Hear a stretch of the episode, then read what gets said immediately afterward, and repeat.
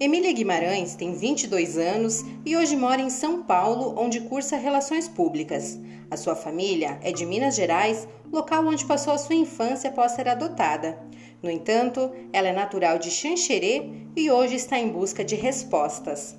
Ela conta que sempre soube que era adotada e sua família trata o assunto como algo natural, mas hoje a curiosidade aumentou e ela quer saber mais informações sobre a sua família biológica. O que Emília sabe é que sua mãe hoje tem 38 ou 40 anos e está em busca de mais informações. A jovem nasceu no dia 24 de fevereiro de 1998, às 11 horas e 20 minutos, no Hospital Regional São Paulo.